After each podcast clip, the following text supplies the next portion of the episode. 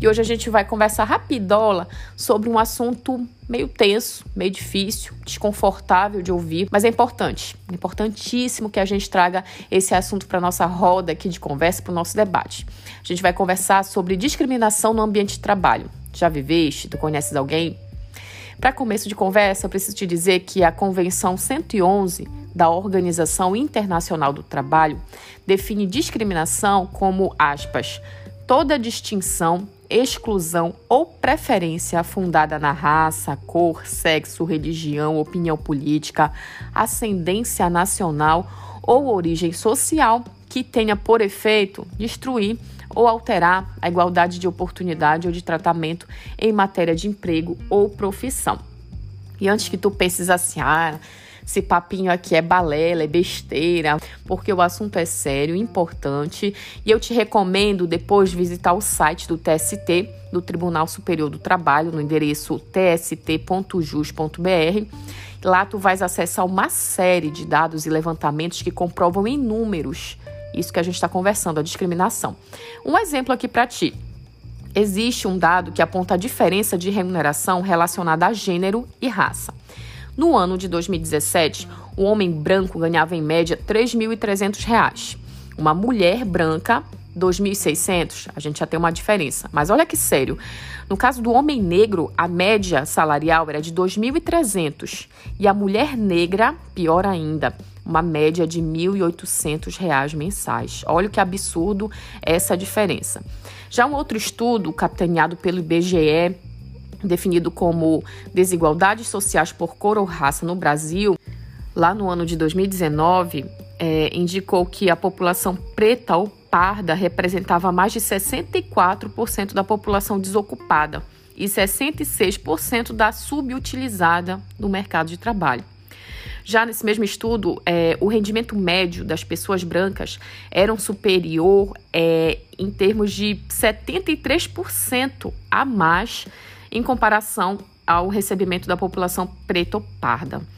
Aí agora tu pode pensar assim, ah, não sei, eu tô achando isso ainda muito distante, eu não sei se já ouvi um relato assim, né? O que eu acho difícil, mas tu podes aí estar na dúvida.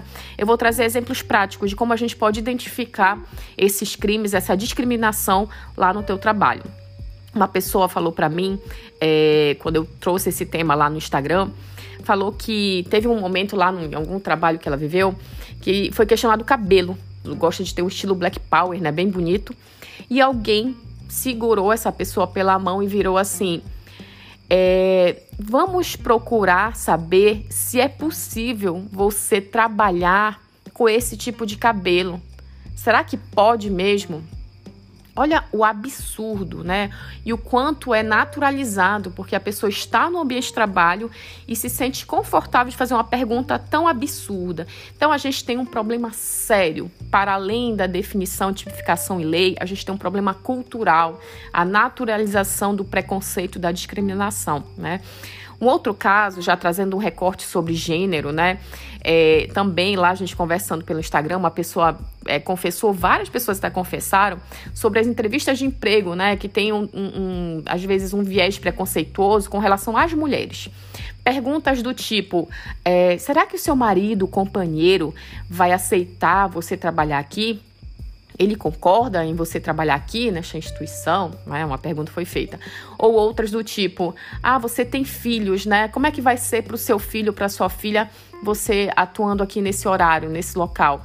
Então, assim, é o tipo de pergunta que não se faz para homem, né? Até peço que alguém, algum homem que já tenha sido perguntado sobre o que fazer com os filhos enquanto trabalha, me mande lá no Instagram, arroba Inclusive, essa conversa segue. É uma conversa que dá muito pano para manga. A gente precisa falar mais disso. Precisa entender o quanto é violento, além de criminoso.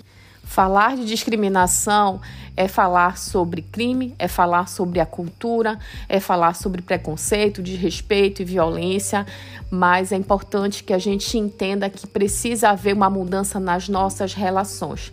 Além disso, não deixe de denunciar. Lá no site do TST você pode ter alguns caminhos e algumas orientações, mas é importante que no caso de discriminação você procure também registrar um boletim de ocorrência. Claro que eu estou pintando aqui, parece que o um mundo maravilhoso, é preciso pagar boletos, é preciso pagar contas, é preciso se alimentar. Então, às vezes, a tensão, o medo que envolve registrar uma ocorrência como essa é, e as implicações que elas vão trazer para a tua vida te deixam muito mais envolto nesse ciclo de violência, desrespeito e crime. Mas vamos pensar junto aqui. A denúncia, o registro é essencial para a gente buscar mudar essa realidade tão difícil na discriminação em tudo, inclusive no ambiente de trabalho. E tu já sabes, né? Lá no arroba tu podes conversar mais sobre isso, tu podes trazer mais ideias de pautas e assuntos para a gente conversar aqui às segundas-feiras e que a gente tenha uma ótima semana.